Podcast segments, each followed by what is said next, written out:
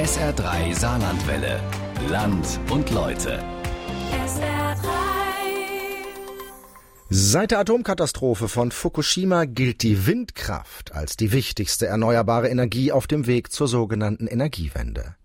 Der Ausbau der Windanlagen wird seit 2011 beschleunigt, auch im Saarland.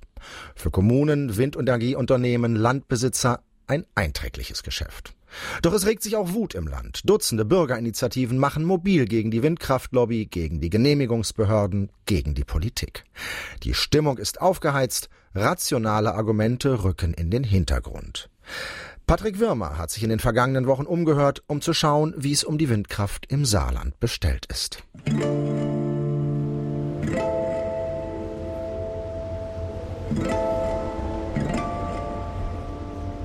Dort wird jetzt so nach und nach klar, dass die Windkraft eben doch ein Problem ist, dass sie eine problematische Seite hat und dass wir Natur und Mensch eben davor schützen müssen. Weil die Windräder unsere Wälder zerstören, die Natur, die Tiere und auch die Menschen krank macht. Wenn ich vorne zum Fenster rausschaue, mittlerweile sieben Stück und wenn ich nach hinten rausschaue, wenn die gebaut werden, sechs Stück.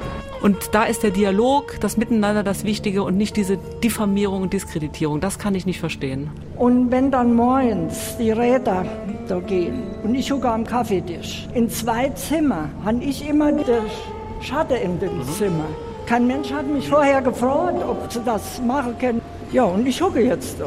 Hasstiraden, Wutausbrüche, Beschimpfungen. Wir müssen verhindern, dass der Eindruck entsteht, dass die städtische Elite sich ihren Traum von der nachhaltigen Energieversorgung auf Kosten des Verlustes der Heimat der ländlichen Bevölkerung erkaufen kann. Da wird teilweise auch mit sehr unsachlichen Argumenten argumentiert und das ist teilweise auch mit persönlichen Anfeindungen und das macht natürlich nicht so Spaß. Aus einem lauen Lüftchen wurde nach und nach ein Sturm. Kaum etwas spaltet die Saarländer mehr als das Thema Windkraft. Wird irgendwo ein Windpark geplant, gründet sich fast immer auch eine Bürgerinitiative, die Windräder verhindern will. Die Windkraftgegner sprechen sogar bereits von einem Stimmungswandel. Doch was ist dran?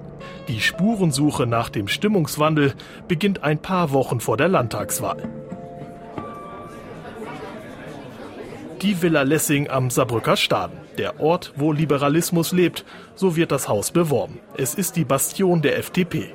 Unter Oliver Luxic will die Partei wieder zurück in den Landtag und setzt dabei auch auf Themen, die polarisieren und bei denen sie auch ein Wählerpotenzial vermutet. Die Windkraft ist so ein Thema. Ich habe meinen Augen nicht getraut. Der amtierende Umweltminister hat allein im Dezember wieder 36 zusätzliche Windkraftanlagen für das Saarland genehmigt.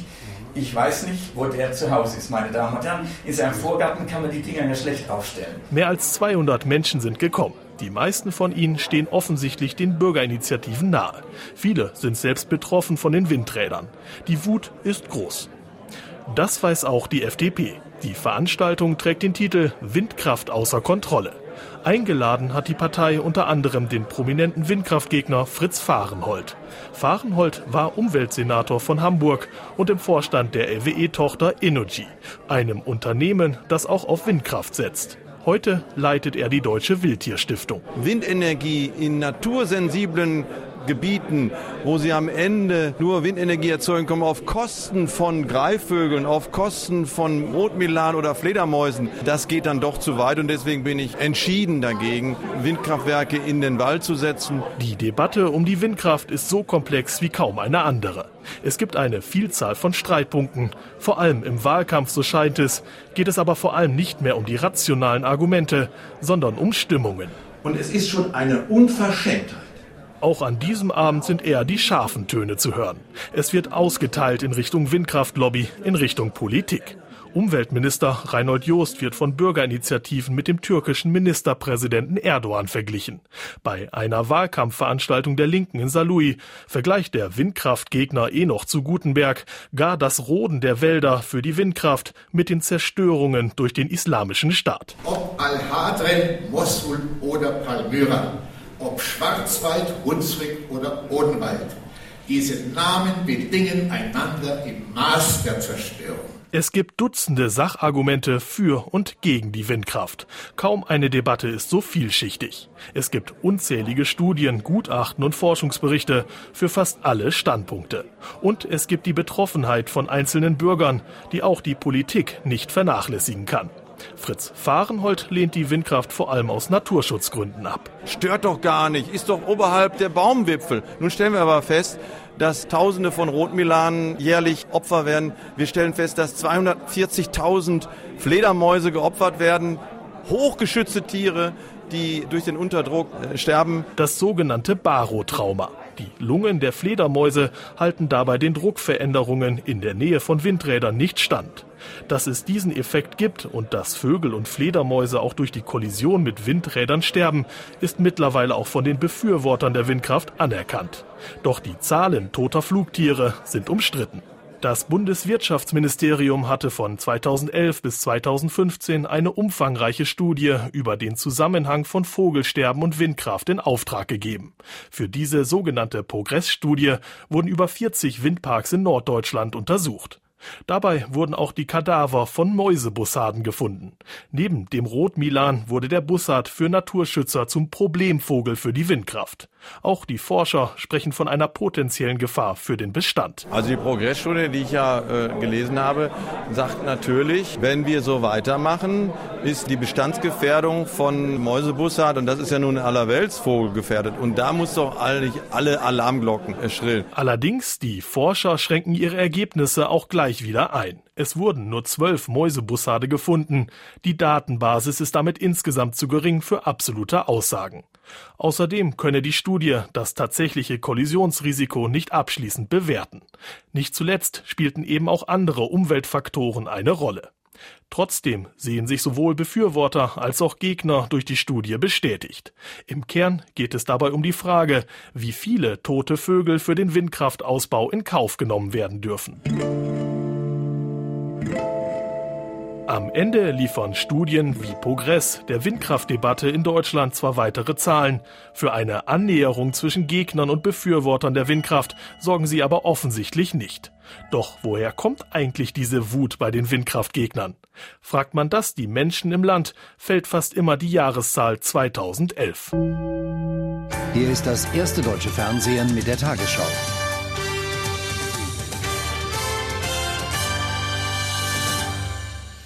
Guten Abend, meine Damen und Herren. Das heftigste Erdbeben in der Geschichte Japans ließ Gebäude in zahlreichen Städten einstürzen. Kurz darauf riss eine zehn Meter hohe Tsunamiwelle Häuser und Menschen fort. Durch die Katastrophe kam es zu Störungen in Atomkraftwerken. Es soll aber keine Radioaktivität ausgetreten sein. Der 11. März 2011 wirkt in Japan noch bis heute nach. Denn am Ende trat doch Radioaktivität aus. Es kam zur Kernschmelze. Das Gebiet um Fukushima ist bis heute noch verstrahlt. Auch für die deutsche Politik hatte Fukushima Folgen. Die CDU verkündete die Abkehr von der Atomenergie und die schrittweise Abschaltung der Atomkraftwerke. Dadurch wurden auch die erneuerbaren Energien, etwa aus Windkraft, wieder wichtiger. Im Saarland regierte zur Zeit der Katastrophe von Fukushima eine Jamaika-Koalition. Umweltministerin war damals Simone Peter, die heutige Bundesvorsitzende der Grünen. Also ich bin mit dem festen Willen in die Landesregierung rein, die Energiewende im Saarland zu organisieren. Wir haben nach dem Bundesländerranking, das ich selber in Berlin mit begleitet habe, den letzten Platz eingenommen. Ich habe Jahre vorher äh, die Planung der Kommunen, äh, der Bundesländer betrachtet, äh, die das als Chance für sich begriffen haben. Die kommunale Wertschöpfung, die damit zu generieren ist, die Möglichkeiten ähm, selber zu planen, ähm, keine großen Player, die Atom- oder Kohlekraftwerke in die Landschaft stellen. Und das hat mich angetrieben. Fukushima bot dabei die Gelegenheit, den Prozess des Ausbaus von erneuerbaren Energien zu beschleunigen. Ja, als ich 2009 ins Amt kam, war es ja so, dass die Windkraft extrem gedeckelt war. Es gab einige wenige Vorranggebiete, die schon fast ausgeplant waren. Und das, was man überall als Aufbruch in der Energiewende bundesweit erlebt hat, dass Windanlagen gebaut wurden in Rheinland-Pfalz, angefangen von der Kollegin Margit Konrad, dann von Evelyn Lemke, der Umweltministerin, weitergeführt in anderen Bundesländern. Das wollte ich im Saarland auch starten. Simone Peter setzte eine Änderung durch. Künftig sollten auch Windkrafträder außerhalb der sogenannten Vorranggebiete errichtet werden können, also auch in Gebieten, wo weniger Wind weht oder auch in Waldgebieten. Wo die Räder genau gebaut werden, lag nun in der Verantwortung der Kommunen, die entsprechende Flächennutzungspläne ausweisen konnten. Das dürfte den Ausbau maßgeblich beschleunigt haben. 2011 lieferten die saarländischen Windkrafträder rund 127 Megawatt Leistung. 2016 sind es bereits über 300. Simone Peter hält die Entscheidung heute immer noch für richtig, auch wenn sie dafür viel Kritik einstecken musste. Von Kommunalpolitikern ist immer wieder zu hören, dass sie das komplexe Genehmigungsverfahren der Windkraft überfordert. Die Landesregierung habe sich mit der sogenannten Lex Peter aus der Verantwortung gezogen, den Streit und Ärger mit den Bürgern letztlich den Kommunen überlassen. Dieser Vorwurf ist nicht gerechtfertigt. Wir hatten sehr schnell einen Leitfaden an der Hand. Der Masterplan Energie hat den Pfad beschrieben. Wir haben diese Runden mit den Landräten, mit den Landkreisen gemacht. Und ich glaube schon, dass es uns gelungen ist, äh, in den ersten Wochen und Monaten alle Bürgermeisterinnen und Bürgermeister des Landes äh, damit auch zu konfrontieren, auch deutlich zu machen, wo liegt jetzt eure Gestaltungshoheit. Waren die Folgen trotzdem absehbar? Seit 2011 trifft die Wut der Bürger verstärkt auch die Kommunen. Wenn Menschen aus dem gleichen Ort darüber entscheiden, ob der Wald vor der Haustür zum Windkraftgebiet wird, trägt das wohl nicht gerade zum friedlichen Miteinander bei. Und vielleicht ist das gerade im Saarland ein besonderes Problem. In kaum einem anderen Bundesland sind Mensch und Wald so nah miteinander verbunden. Das Saarland ist gleichzeitig überdurchschnittlich dicht besiedelt und bewaldet. Ortswechsel im Hof des Wirtschaftsministeriums. Termin mit Gegenwind, dem Dachverband von Bürgerinitiativen im Saarland gegen die Windkraft. Der Verband kanalisiert die Wut der Menschen. Bis zu 30.000 Saarländer sollen nach Angaben der Initiativen gegen die Windkraft sein. Auch wenn diese Zahl kaum zu prüfen ist, allein die steigende Zahl der Bürgerinitiativen zeigt, dass immer mehr Menschen gegen die Windkraft mobil machen. Jakob Fuhrmann, ehemaliger Lehrer aus Oberlimberg, ist einer der Sprecher von Gegenwind. Früher, so erzählt er, stand er der Windkraft eher offen gegenüber. Und je mehr man sich dann eingräbt in diese Geschichte, desto mehr merkt man, dass da vorne und hinten eine ganze Menge nicht stimmt. Das geht los, dass das EEG inzwischen als Umverteilungsmaschine bezeichnet wird, in der Größenordnung von 26 Milliarden im Jahr. Fuhrmann reibt sich vor allem am EEG, am Erneuerbare Energiengesetz, das die Vergütungen auch für die Windkraft regelt. Er hält billigen Strom aus Windenergie für ein Märchen, dafür reiche auch schon der Blick auf die Stromrechnung. Tatsächlich ist der Preis in den vergangenen 15 Jahren stark gestiegen. Diese EEG-Umlage ist, wie ich schon mal sagte, dann ein großer Umverteilungsfonds. Und von diesem Umverteilungsfonds leben inzwischen sehr viele Organisationen. Diese Organisationen haben ihre eigene Lobby eben auch gebildet. Und das macht es inzwischen so schwer, mit vernünftigen Argumenten durchzukommen. Wenn wir jetzt nachher bei der Ministerin reingehen und dort versuchen, unsere Argumente auf den Tisch zu legen, dann ist uns natürlich bewusst, dass die Ministerin bisher nur Leute um sich herum hatte, die das Thema erneuerbare Energien befürwortet haben. Gegenwind vertritt vor allem aber auch die Menschen, die im direkten Umfeld von Windkraftanlagen leben. Menschen, die etwa eine Verspargelung der Landschaft befürchten. Und das sieht ja dann nicht für einen Sommer so aus, auch nicht für fünf Jahre. Das sieht für 20, 30 Jahre so aus. Und dann wird ja immer schon ganz locker vom Repowering gesprochen. Repowering wird bedeuten, statt 230 Meter wären es 250 Meter, irgendwann 270. Man spricht zwar von einer natürlichen Grenze bei den Anlagen, aber irgendwo in der Gegend wird es auf jeden Fall wahrscheinlich noch landen. Gegenwind will die Abstände der Windräder zur Wohnbebauung erhöhen. Orientierung bietet dabei die sogenannte 10H-Regelung aus Bayern. Heißt, die Windräder müssen in einem Abstand zur Bebauung errichtet werden, der zehnmal der Höhe entspricht. Bei einer Rotorhöhe von 200 Metern bedeutet das einen Abstand von zwei Kilometern. Käme diese Regelung, wäre der Ausbau der Windkraft im dicht besiedelten Saarland wohl gestoppt. 10H ist die Maximalforderung. Gegenwind will vor allem verhindern, dass die Räder in deutlich unter 1000 Meter Entfernung zu den Häusern gebaut werden. Im Regionalverband Saarbrücken waren zum Beispiel mal im Gespräch 650 Meter. Man hat es dann großzügig auf 800 Meter erhöht. Ich hatte kürzlich bei schwachem Wind Gelegenheit, mir mal auf einer Terrasse Anlagen anzuhören, die über 1100 Meter entfernt sind. Das ist also ein Geräusch, das ist fast nicht auszuhalten. Sagt Horst Siegwart, ebenfalls von Gegenwind. Das große Problem, Lärm Lärm, Schattenwurf und die Folgen für die Landschaft machen eben nicht an Gemeindegrenzen halt. Es ist im Grunde jede Kommune ist am Planen von Süd, Nord, Ost, West. Letztendlich sind alle Kommunen von allen Anlagen betroffen, die in einem gewissen räumlichen Umfeld gebaut werden und das führt auch mit zu diesen ganzen Verwerfungen. Das hat schon, ich nehme das Wort jetzt mal einfach in den Mund, das hat schon bürgerkriegsähnliche Szenen, die sich, die sich da abspielen.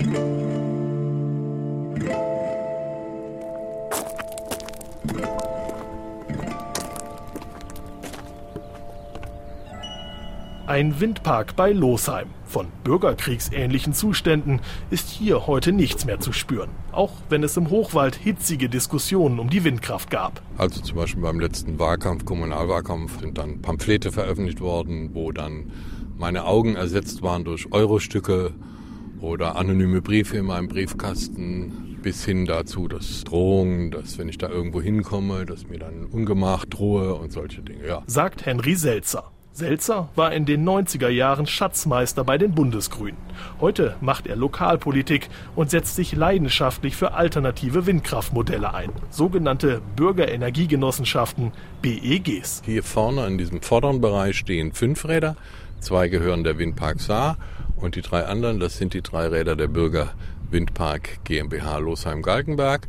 Und da ist der Mehrheitsgesellschafter die Bürgerenergiegenossenschaft Hochwald, deren Vorsitzender ich bin. Gegründet wurde die BEG vor fünf Jahren. Ausgangspunkt waren die Auseinandersetzungen in Weißkirchen, damals um den Bau der Räder, wo mir die Idee kam, dass vielleicht, wenn mehr Akzeptanz und Transparenz über das Mitwirken einer Bürgerenergiegenossenschaft geschaffen würde, dass das hilfreich sein könnte für die Akzeptanzbildung. Mittlerweile hat die Genossenschaft rund 500 Mitglieder. Wer mitmachen will, zeichnet Projektanteile und kann darüber hinaus ein Darlehen zur Verfügung stellen. Die Mitglieder verdienen so an den Zinsen und an den Dividendenausschüttungen. Die Windkraftgegner halten das aber für eine Luftnummer. Sie kritisieren, dass nur reichere Menschen von den BEGs profitieren. Außerdem werde so der Widerstand gegen die Windkraft mit Geld erstickt. Man kann natürlich auch sagen, okay, dann bestecht mal schön die Leute, ne? gebt einen Happen von euren Gewinnen ab und dann habt ihr sie alle im Sack. Aber das würde ja voraussetzen, dass alle Leute käuflich sind, was ja nicht der Fall ist. Was einfach nicht stimmt. Das ist Quatsch. Die BIs kritisieren aber auch die Unwirtschaftlichkeit der BEGs. Tatsächlich hat die Genossenschaft in fünf Jahren noch keine Dividende ausgeschüttet. Der Zinssatz liegt etwa bei 2,5 bis 3 Prozent. Reich wird man durch die Anteile nicht, das weiß auch Henry Selzer. Es gehe eben vor allem auch um die Überzeugung. Regionale Wertschöpfung, also das Geld, die Gewinne aus dem Betrieb dieser Parks in der Region bleibt. Daher auch unser Motto, wer auf die Räder schaut, soll was davon haben. Zweites Ziel, möglichst gut gemachten lokalen Klimaschutz. Und drittens maximale Bürgerbeteiligung, viel Transparenz im Verfahren, möglicherweise, wenn nötig, Veränderungen im Verlaufe der Planung, die der Akzeptanz dienen und die der Sache dienen. Während hinter den BEGs vor allem noch der Idealismus steckt, wird anderswo bereits viel Geld verdient.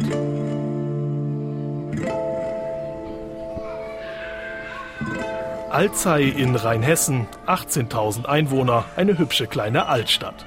Die Hauptgeschäftsstraße ist belebt, Leerstände sind kaum auszumachen. Der Region geht es dem Anschein nach gut. Ob das auch an der Windkraft liegt? Denn fährt man nach Alzey, sieht man auf den Hügeln rund um die Stadt Dutzende Windräder. Die umliegende Verbandsgemeinde Alzey-Land hat mehr als 5% ihrer Gemeindeflächen für Windkraft ausgewiesen. Im Saarland sind es meist eher 1 bis 2 Prozent. Für die 24 Ortsgemeinden in Alzey-Land bedeutete das im Jahr 2015 Pachteinnahmen von rund 580.000 Euro. Allein auf den öffentlichen Flächen. Und es sollen noch mehr Windräder entstehen. Wenige Kilometer von Alzey entfernt, in Wörstadt, befindet sich die Firmenzentrale von Juvi. Ein beeindruckender Bau in Holzbauweise, umgeben von Windrädern. Juvi ist einer der größten Player bei den erneuerbaren Energien. Das Unternehmen hat weltweit Windräder für über zwei Milliarden Euro errichtet. Im Saarland gehören Juvi etwa die Anlagen in Weißkirchen und die Firma baut zurzeit auch fünf Räder auf dem Höcherberg. Im Saarland gibt es teilweise gute Windstandorte, gerade auf den Höhenlagen. Das sind meistens auch die bewaldeten Höhenlagen. Zum Zweiten muss man sehen, dass auch durch die Anlagentechnik die immer schlechtere Windstandorte wirtschaftlich äh, erschlossen werden können. Sagt Jan Kronenwert bei Juvi zuständig für das Saarland. Das Saarland sei insgesamt aufgeschlossen gegenüber der Windkraft, kein Vergleich etwa zu den Protesten in Hessen. Einen Stimmungswandel in Sachen Windkraft gebe es für Juvi aber nicht. Die BIs verfälschten das Bild. Die sind medial aus meiner Sicht sehr stark präsent in, im Internet, auch in den Medien. Und dadurch entsteht dann auch der Eindruck, dass relativ viele Mitbürger oder viele Bürger gegen Windenergie sind. Wenn man sich Umfragen anguckt, sieht man, dass die Zustimmung für Windenergie insgesamt recht hoch ist, über 80 Prozent in den neuesten Umfragen. Das Unternehmen versucht nach eigener Aussage das Konfliktpotenzial zu mildern. Windräder würden mit ausreichend Abstand geplant. Es würden außerdem Ausgleichsflächen für zerstörte Wälder geschaffen. Wichtig sei auch der Dialog mit den Bürgern, etwa bei Bürgerversammlungen. Dort ist unsere Erfahrung, dass im Wesentlichen äh, die Windkraftgegner kommen und weniger die Befürworter, obwohl die aus, aus meiner Sicht die meisten Anwohner auch eher für Windenergie, zumindest mal im Allgemeinen sind. Die hört man aber nicht, die haben keine Stimme. Doch auch Juvi hat in der Vergangenheit selbst nicht gerade für ein sauberes Image der Windkraftwirtschaft gesorgt. Der Firmengründer und ein Bürgermeister aus Thüringen standen vor kurzem vor Gericht. Der Vorwurf lautete Korruption. Am Ende wurde der Juvi-Gründer freigesprochen, der Bürgermeister hingegen verurteilt. Der Vorwurf, dass Politik und Genehmigungsbehörden eher windkraftfreundlich eingestellt sind, erhielt bei den Bürgerinitiativen neue Nahrung. Kronenwert sieht das allerdings anders. In Teilen seien die gesetzlichen Vorgaben sogar noch zu streng. Wir würden uns natürlich an einer oder anderen Stelle gerade im Naturschutz wünschen, dass die Auflagen dort zum Naturschutz etwas geringer sind.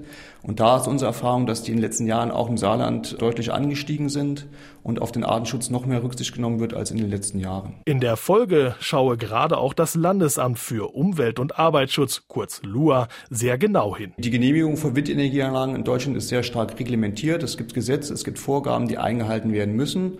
Und diese Vorgaben werden von den Behörden detailliert geprüft und dann wird eine Entscheidung getroffen, ob die Vorgaben eingehalten sind oder nicht. Einen großen Entscheidungsspielraum der Behörden, in dem Fall hier ist Lur, gibt es gar nicht. Zurück in Saarbrücken. Auf dem Wackenberg im Stadtteil St. Anual laufen die Fäden zusammen. Das Landesamt für Umwelt und Arbeitsschutz ist die zentrale Genehmigungsbehörde für die Windkraft. Insgesamt 210 Windräder in 69 Windparks hat das LUA im Saarland bereits genehmigt. Obwohl mehr als ein Dutzend Stellen äh, die dort zu beteiligen sind und die auch entsprechende Zulassungen und Genehmigungen aussprechen müssen. Es wird ja vielfach kolportiert, dass das LUA die Windkraftanlagen genehmigt. Das ist nur ein Teil der Wahrheit. Sagt Joachim Sartorius, Abteilungsleiter Natur- und Umweltschutz. Auf dem Tisch vor ihm liegt ein Buch, das die einzelnen Schritte des Genehmigungsverfahrens für die Windkraft aufzeigt. Es sind mehrere hundert Seiten plus Fußnoten.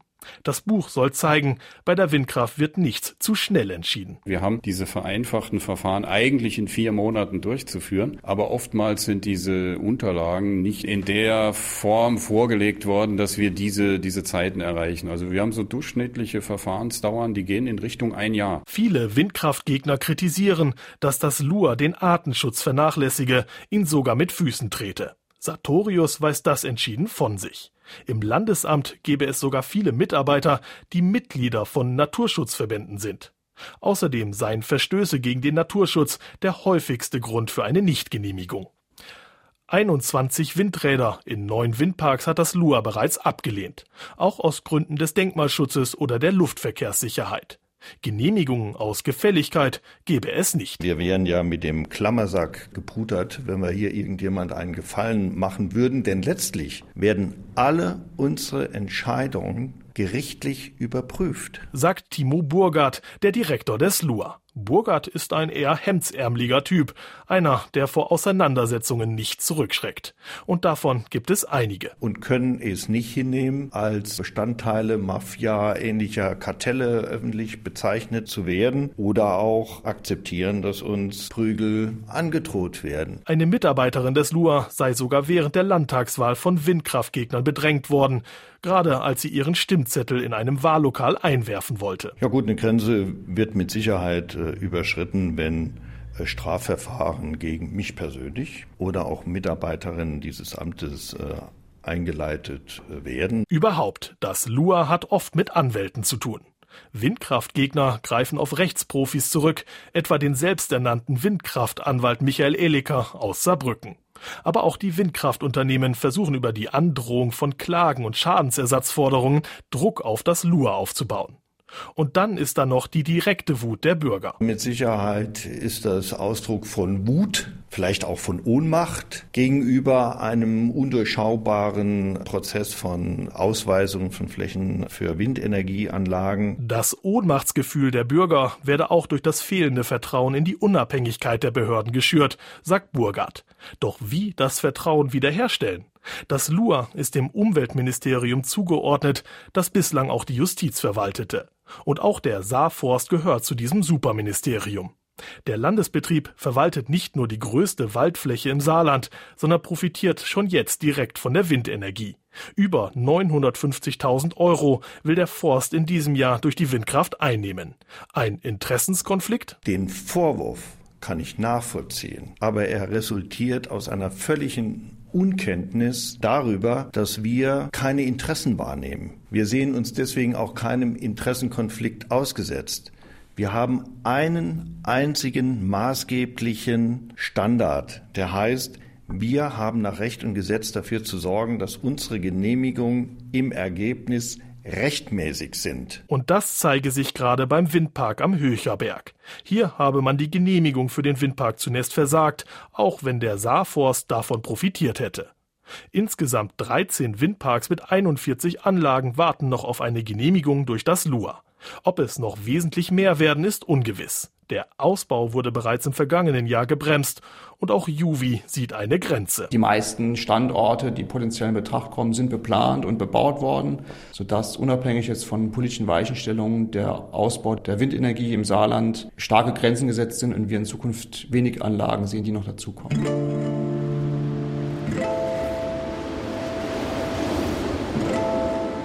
Hochzeit des Windkraftausbaus im Saarland scheint überschritten. Vielleicht gilt das auch für die Bürgerwut. Übrigens, für die FDP war am Ende alles Trommeln wohl umsonst. Politisch profitiert haben die Liberalen nicht von der Windkraftwut. Sie haben den Einzug in den Landtag verpasst. Vielleicht auch, weil die CDU kurz vor der Wahl eine Abkehr von der Windkraft angekündigt und die Bürgerinitiativen zwei Tage vor der Wahl sogar noch zum Gespräch geladen hatte. Das Versprechen an die Bürgerinitiativen steht heute im neuen Koalitionsvertrag. Mehr Bürgerbeteiligung, mehr Transparenz und keine neuen Windkraftanlagen mehr auf dem Gebiet des Saarforsts. Die neue alte Landesregierung hat es nun auch selbst in der Hand, ob die Versprechen umgesetzt werden und ob aus dem Sturm wieder ein laues Lüftchen werden kann. Patrick Wirmer über die hitzige Debatte rund um die Windkraft im Saarland. 210 Windräder hat die Landesregierung bislang genehmigt. Für 41 geplante Anlagen steht die Genehmigung noch aus. Der Windkraftbetreiber Jubi ist allerdings überzeugt, der Höhepunkt des Ausbaus ist ohnehin überschritten. Die meisten geeigneten Flächen im Saarland seien bereits verplant oder bebaut.